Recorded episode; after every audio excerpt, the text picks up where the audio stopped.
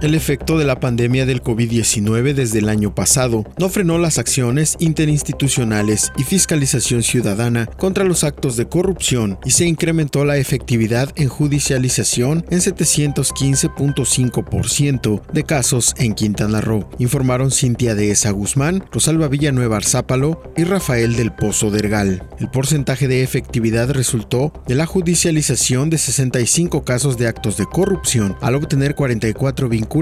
a proceso de 51 casos. Puntualizaron quienes presiden el sistema anticorrupción, la Fiscalía Especializada en Combate a la Corrupción y el secretario de la Contraloría del Estado de Quintana Roo, respectivamente, al dar a conocer los frutos del reto de 100 días en combate a la corrupción que abarcó del 23 de septiembre del 2020 y concluyó el 8 de febrero de este año. Coincidieron en que actualmente la ciudadanía, a través del Consejo de Participación Ciudadana, han mejorado los niveles de transparencia y rendición de cuentas. La fiscal Villanueva Arzápalo se disculpó por no mencionar casos particulares, porque los imputados aún tienen argumentos de defensa y se violentarían sus derechos, así como el debido proceso. Lo que comentó es que se trata de un expresidente municipal de Tulum, donde se logró recuperar 28 millones de pesos además de un exfuncionario público, que serían las acciones más relevantes, labor que habrá de mejorar en los próximos meses ante el respaldo que se está recibiendo a través de la iniciativa Mérida que implementa Estados Unidos, quienes les donaron un equipo por 183 mil dólares, con lo que se reforzó la labor en las investigaciones.